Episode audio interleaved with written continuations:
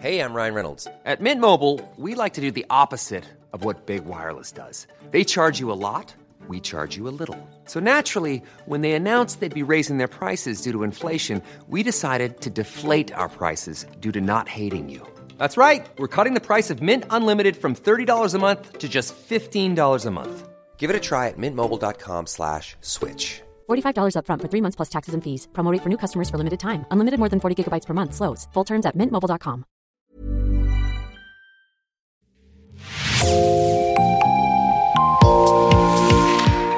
Bonjour et bienvenue dans Podcasting, l'actu dans la poche, le podcast quotidien d'actualité du Grand Sud-Ouest. Chaque jour, suivez-nous à la découverte de l'information régionale avec les journalistes et chroniqueurs du territoire. Je m'appelle Jean Berthelot de Lagleté et l'épisode du jour vous est présenté par Clara Echari de l'équipe Podcasting. Aujourd'hui, je vous emmène sur un bateau. Plongé dans la période de l'entre-deux-guerres, nous allons vous parler d'un journal de bord, redécouvert après des années passées dans l'ombre. Nous allons vous faire embarquer à bord du Winnipeg, aux côtés des réfugiés républicains espagnols, et l'on va même évoquer la situation internationale actuelle. Alors pour ce sacré programme, j'accueille au micro de podcasting Aritz Inchusta. Vous avez publié votre article dans le média espagnol Naïs et il est ensuite paru sur le site de notre média partenaire Média Basque avec le titre Le journal de bord du Winnipeg, le navire affrété par Pablo Neruda refait surface. Et justement, fin mars a été présenté à Bayonne ce fameux journal de bord du Winnipeg qui se nomme 2000 Diario de a Bordo. Alors, avant de parler de ce livre et de son importance aujourd'hui, on va commencer par expliquer un point essentiel à notre histoire. Le Winnipeg, c'est quoi? Le Winnipeg, c'est un bateau d'une compagnie qui s'appelait France Navigation.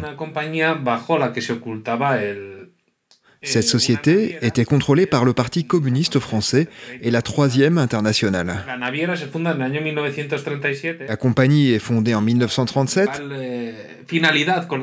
et son activité principale, c'est de fournir des armes aux républicains durant la guerre civile espagnole.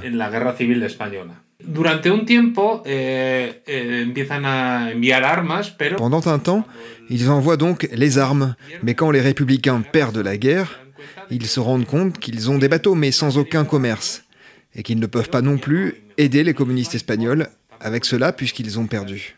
Eh, porque han, perdido la guerra. Entonces, la decisión que toman es reacondicionar los barcos. Tenían, habían hecho... La décision qu'ils vont prendre, c'est de reconditionner les bateaux. Ils avaient beaucoup d'argent avec la vente d'armes, ils ont donc la possibilité de réaménager les cales et de mettre des républicains espagnols là où, avant, ils mettaient les armes. Certains étaient toujours sur la zone de conflit en Espagne, mais beaucoup étaient déjà dans des camps de réfugiés en France, et ils emmènent donc ces républicains en Amérique. Eh,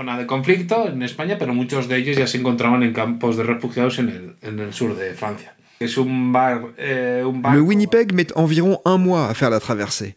En termes de taille, il fait environ la moitié du Titanic.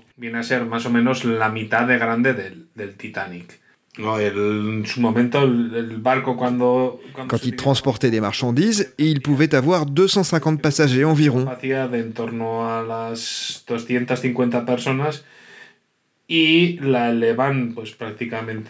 Mais après sa transformation, il peut en transporter près de 2500, équipages inclus. Eh, Pour l'époque, c'est énorme.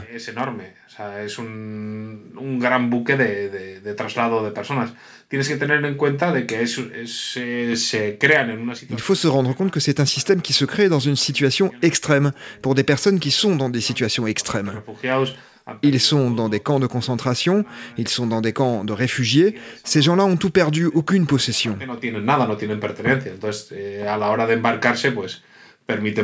Ils embarquent donc dans des conditions qui témoignent de l'urgence dans laquelle ils se trouvent. Même si la France les accueille avec plus ou moins d'envie, tous ces réfugiés qui arrivent pendant la guerre, mais c'était des gens catégorisés comme non désirés. On ne les laissait pas travailler. C'était comme des migrants sans papier.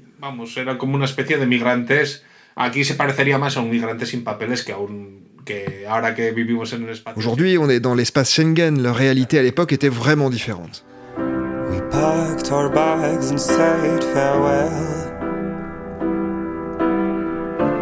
tied the knot and raised a sail. We threw our hearts into the sea. Forgot all of our memories. The wind was sweet and smelled of home. The sea was rough and felt unknown. Escaping shores of lunacy.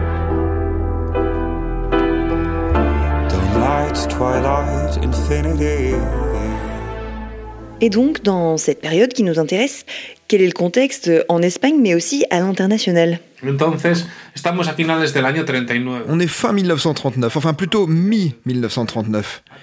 La guerre civile espagnole est finie, mais le voyage du Winnipeg va coïncider avec un autre moment historique qui est évidemment le début de la Deuxième Guerre mondiale.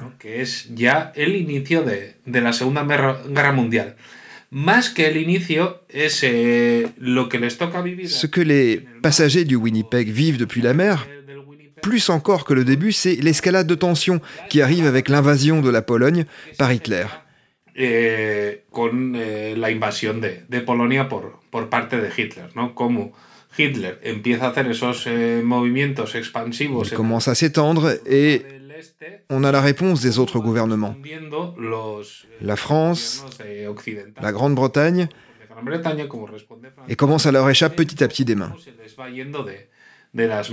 El, esa es la particularidad que tendrían los diarios de- del Winnipeg. C'est en fait ce qui différencie le journal de bord du Winnipeg de ceux trouvés sur les autres bateaux qui ont aussi fait la traversée. Concretamente el del Sinaía, ¿no? que los- el barco Sinaía fue un barco igual del, que el del Winnipeg que va a llevar a refugiados españoles desde Francia, en este caso hasta México, pero los diarios de a bordo, ¿no? Los, eh, las publicaciones internas que se realizaban, eh, que las realizaban los Sur les autres bateaux, para contar un poco eh, Les publications internes servaient plutôt à raconter la vie à bord, comment était le pays qui allait les accueillir, comment était le Mexique, est-ce qu'il y avait des plages, des déserts, où pouvaient aller les gens à l'arrivée, les coutumes du pays.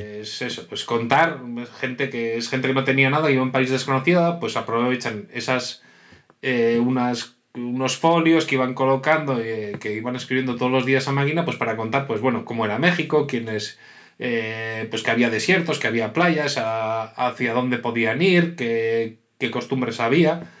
Sin embargo, eh, los diarios del, del Winnipeg, como desde el barco también. Mais sur le Winnipeg, on captait par télégramme les principales informations.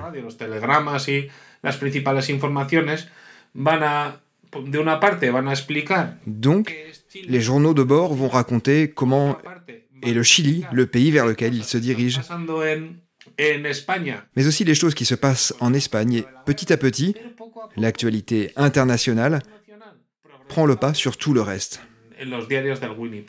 Et donc, dans cette période qui nous intéresse, quel est le contexte en Espagne, mais aussi à l'international? Un equipo, creo que era, si no recuerdo mal, eran seis periodistas que eh, utilizaban... eh, Si je me souviens bien, il y avait six journalistes à bord qui utilisaient une machine à écrire et écrivaient sur des feuilles très fines. Ils faisaient six exemplaires d'une espèce de journal de deux pages avec différentes sections. Il y avait par exemple la vie interne, si quelqu'un allait faire un récital de piano, si quelqu'un allait donner une conférence. Et il y avait la partie qui me semble être la plus intéressante, celle de la politique internationale, qui a lieu juste avant le début de la Deuxième Guerre mondiale.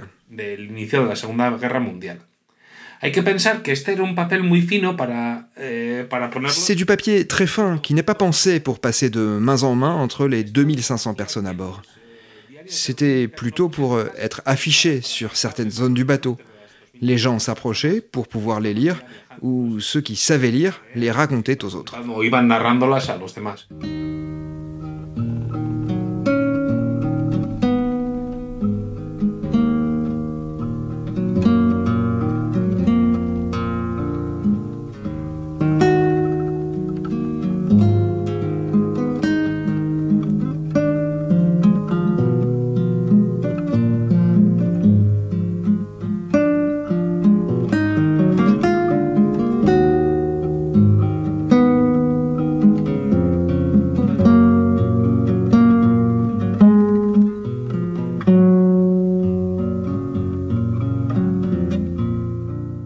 Vous sens très investi dans ce morceau du passé et très touché aussi par le contenu du journal de bord.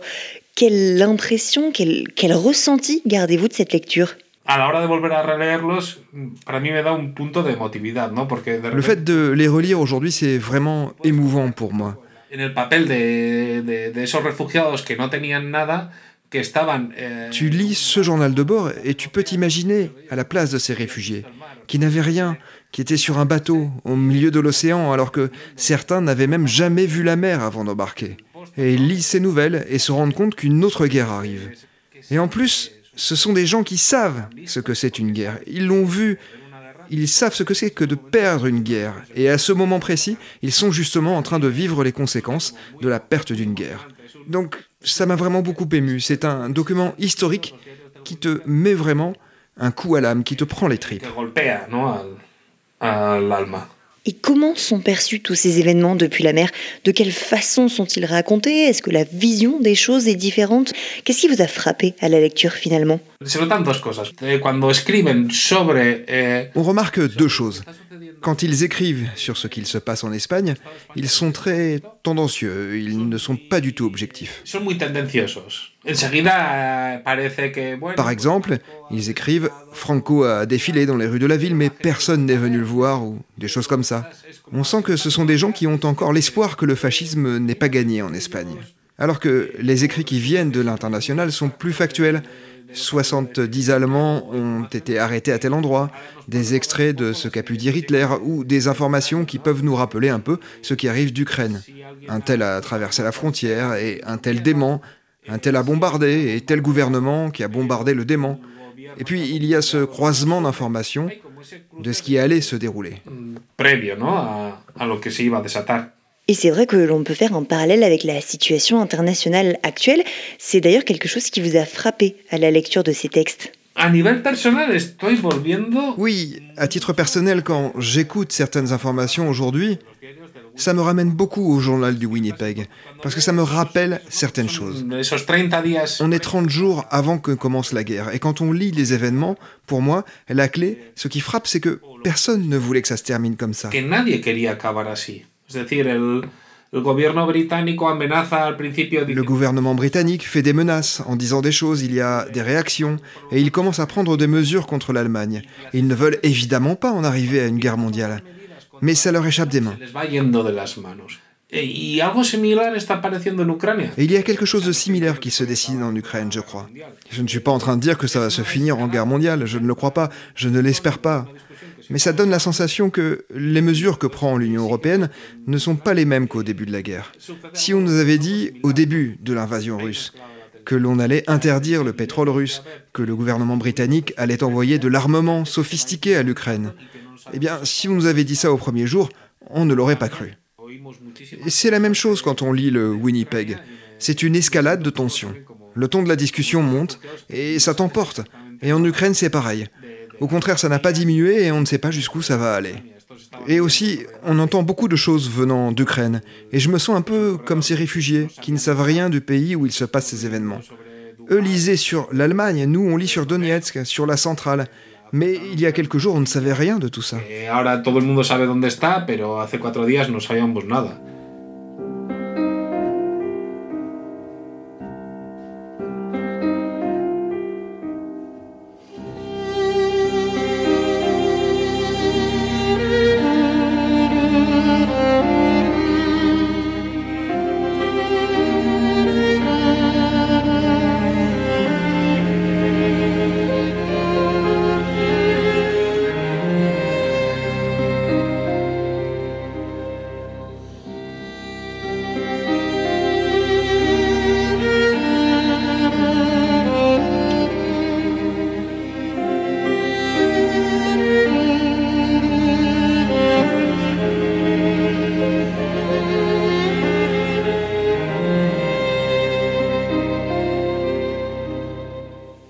Aujourd'hui, quel intérêt peut avoir ce journal de bord?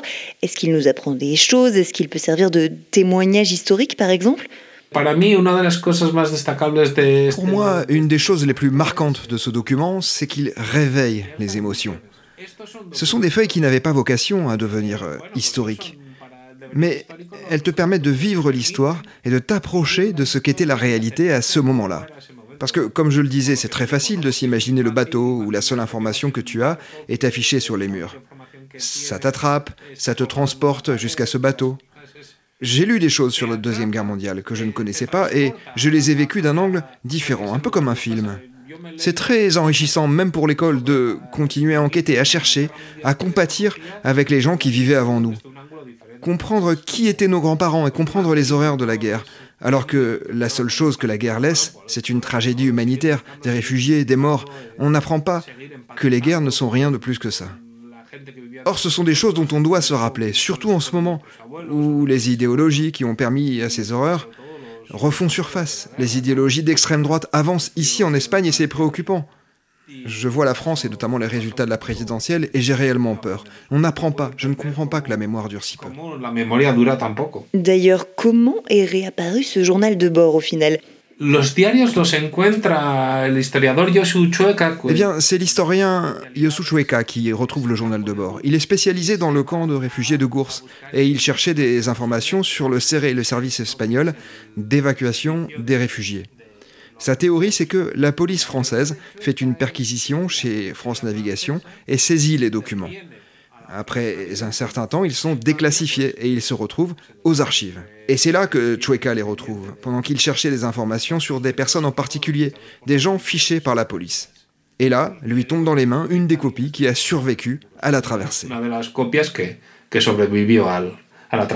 Et comment en êtes-vous arrivé à travailler sur ces textes un temps oubliés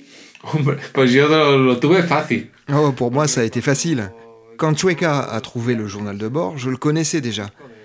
Il m'a dit Tu ne sais pas ce que j'ai trouvé, on va le publier en livre, je vais te le donner tout de suite. Il me l'a donné et je me suis dit qu'il avait vraiment un trésor. On a pu sortir les premiers, le contenu du journal, et personnellement ça a été extrêmement satisfaisant de rendre compte d'une telle nouvelle.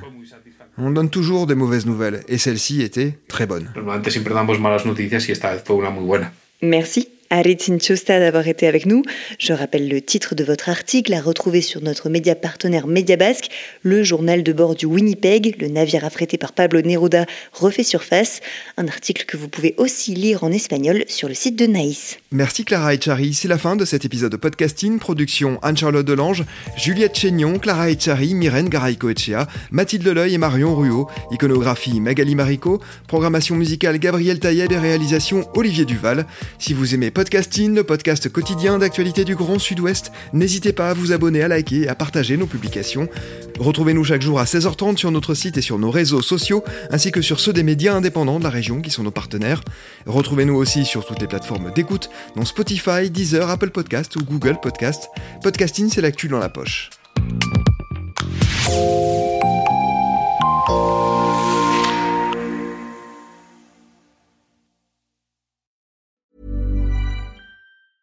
Planning for your next trip? Elevate your travel style with Quince. Quince has all the jet setting essentials you'll want for your next getaway, like European linen, premium luggage options, buttery soft Italian leather bags, and so much more. And is all priced at 50 to 80% less than similar brands. Plus, Quince only works with factories that use safe and ethical manufacturing practices. Pack your bags with high-quality essentials you'll be wearing for vacations to come with Quince. Go to quince.com slash pack for free shipping and 365-day returns.